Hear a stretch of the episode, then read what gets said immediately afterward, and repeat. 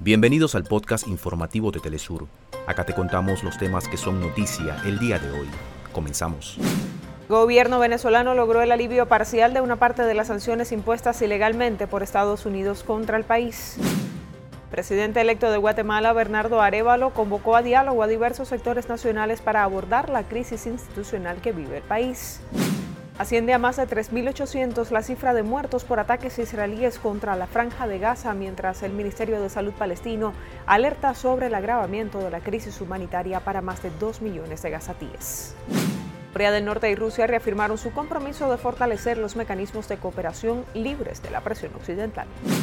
Este jueves continúan los eventos deportivos de los Juegos Panamericanos Santiago 2023 en lo que será su segunda jornada de competición. Una nueva versión del Puertas Abiertas Artistas Yungay está por iniciar en el centro de Santiago, en Chile. Hasta acá nuestros titulares.